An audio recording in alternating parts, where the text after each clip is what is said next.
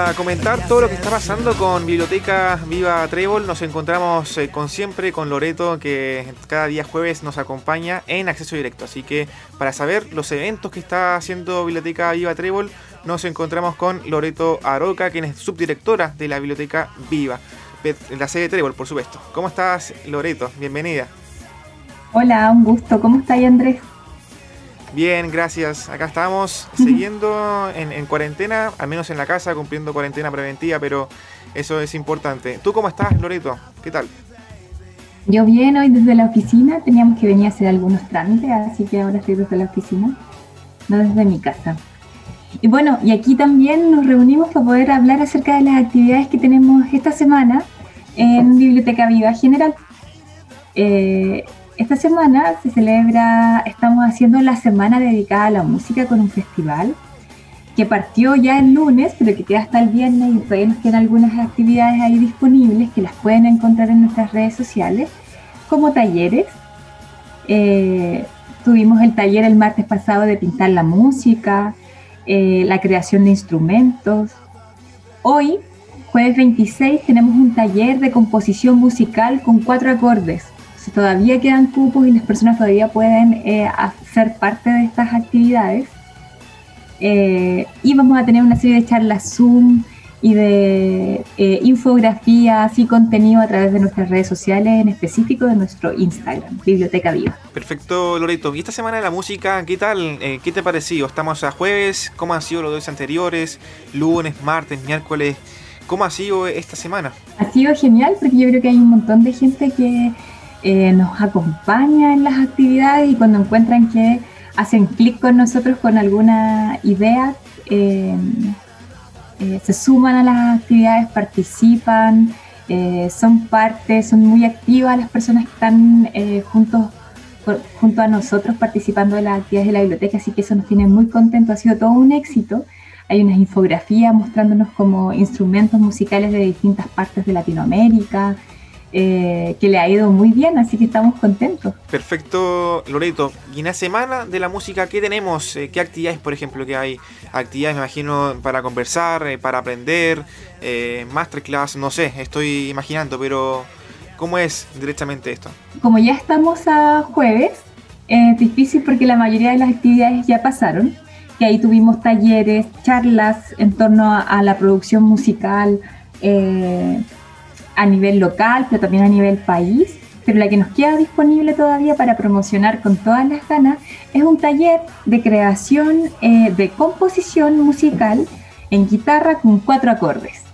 Entonces, eso está desde los 13 años, va a ser por Zoom y las inscripciones la pueden hacer a través de nuestra página web www.bibliotecaviva.cl. Perfecto, por lo que el balance a mitad del evento, porque aún no termina la semana, eh, ha sido eh, positivo, me imagino. ¿o, no? o sea, es distinto porque los otros años nosotros tirábamos, era como la semana de la música y tirábamos la biblioteca por la ventana, teníamos tocato, teníamos las actividades, invitábamos a músicos, teníamos charlas. Em, no sé, en algún momento hicimos unos sofas son como encuentros de distintos músicos de distintas partes del mundo acá en la biblioteca y fue auspiciado como por una cerveza, entonces la gente también se podía tomar una cerveza gratis, entonces es muy distinto poder hacer actividades como por su que en, vivo y en directo, pero de igual forma estamos muy contentos con toda la compañía y el trabajo que hemos realizado. Buenísimo, me alegra mucho que este, esta semana de la música, este especial de la música que comenzó el 22 de noviembre haya sido, eh, haya sido bueno, o es buena la, semana porque aún no termina. Bueno, sí, nos, queda, un poquito todavía para descansar. nos, queda, nos queda día y mañana. Eh, bueno, eh, Loreto, y también cuéntame cómo han trabajado también estos meses. Eh, tenemos a ya terminando noviembre, próxima semana ya diciembre, así que ¿Qué más tienen para, noviembre, para lo que queda de, este mes? Ayer eh, y, por ende esta semana eh, hay una serie de trabajos en torno al Día Internacional contra la Violencia a la Mujer. Eh, y en específico, ayer miércoles hubo una charla que la van a poder encontrar en nuestras redes sociales y también en YouTube, que es sobre acoso sexual en contexto de virtualidad. ¿Qué pasa con las mujeres que están sufriendo acoso sexual a través de sus redes sociales? Hemos tenido un sinnúmero de casos de aumentos de la violencia hacia la mujer de forma física, pero también de forma psicológica durante esta pandemia. ¿Y qué pasa eh, en las redes sociales? ¿Qué pasa cuando nos estamos eh, sintiendo vulnerados? ¿Nos da miedo las personas que están a, nuestro alrededor? Creo que un buen espacio de conversación. Eh, esto fue ayer, miércoles.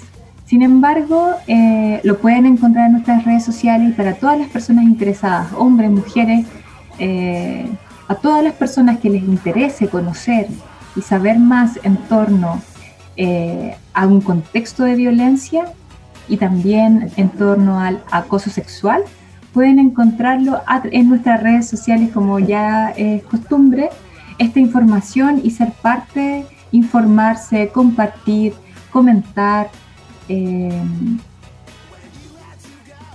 generar empatía, eh, sororidad. Todo queda guardado, me imagino, ¿cierto? Todo eso queda guardado y las personas lo van a poder revisar, lo van a poder ver cuando se sientan en un espacio de confianza eh, creo que eso, que también la biblioteca se ha querido como ser parte de un espacio de confianza en torno a, temas tan sensibles como cuando uno se ve, se siente vulnerable. ¿Quiénes fueron parte de esta actividad? El OCAC, que es eh, una organización, te digo enseguida, eh, que es eh, el Observatorio contra el Acoso Callejero y el Acoso en General en Chile. Ese es OCAC. Y ellos entregaron eh, cifras, datos, cómo cuidarse, recomendaciones, a dónde poder acudir, eh, todo el material que es necesario para poder generar una red de soporte para las personas que son víctimas de acoso o de violencia hacia la mujer en específico. Perfecto. Estas charlas siempre son buenas para que la gente se interiorice y sepa, como tú bien dijiste, genere esa empatía que todos debemos tener para que este acoso eh, no se siga realizando. Eh, entonces esperamos que, en el caso de que, que, ocurra, eh, la, niña, la mujer sepa tener esas armas para poder defenderse de buena forma y tener también esa libertad de contar las cosas, que es muy importante. Sí, yo creo que también a toda persona que le pueda estar sucediendo esto más allá del género, de la identificación del género, tiene que ver con que toda persona eh, pueda como sentirse eh, protegida y que pueda sentir que hay personas que lo puedan apoyar y respaldar. Claro, de hecho, yendo directamente al Día contra la Violencia hacia la Mujer, que es el día 25 de noviembre, que fue ayer, em, hay dos caras de la moneda. Siempre es bueno que se ponga en la mesa, en la colación, el tema de la violencia pero también es malo que tengamos un día especialmente contra esto, que realmente tengamos que tener un día para poder hablar sobre esto, la violencia hacia la mujer.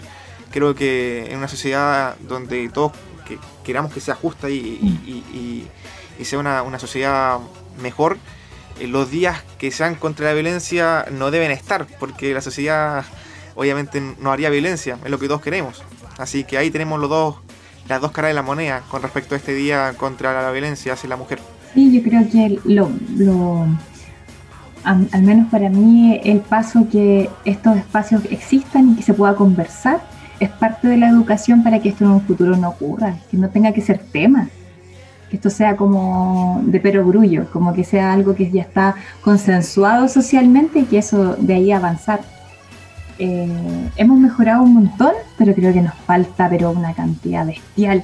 Entonces creo que estos espacios de conversación eh, imagínate que el 98% de las mujeres en Chile dice haber tenido acoso callejero. Casi todas en realidad, 98%. Y eso incluye nuestra mamá, nosotras, tu abuelita, tu hermana, tu hermano, tus primas, todas. como creo que y, y, ahora a través de las redes sociales como creo que también es un tema importante para poder saber cómo poder abordarlo. Claro, me imagino los comentarios, los mensajes internos que se generan cuando alguien está insistiendo y, siguen con el tema, se hacen cuentas falsas inclusive para seguir con ese, con ese malestar, entonces me imagino. Y, muy importante ya eh, comenzar a hablarlo de forma periódica para que esté en la conciencia de cada uno, para que se genere empatía y que después, en un par de años más, ya a, largo plazo nuestros hijos, nuestros nietos ya tengan esa conciencia adquirida de que nacieron y sea una sociedad mejor. Sí, totalmente de acuerdo contigo, Andrés. Perfecto, Loreto. Bueno, eh, llegamos al fin de la entrevista. Eh, agradecemos el tiempo que, tuviste para contarnos acerca de esta semana de la música y también acerca de esta charla eh, que se dedicó con respecto a este del día contra la violencia hacia la mujer que fue ayer. Así que, bueno, estamos también en contacto para la próxima semana para seguir contando acerca de lo que está pasando en el tema cultural de la región y también del país, por supuesto. Andrés, un gusto como siempre. Un saludo para todos. Nos vemos.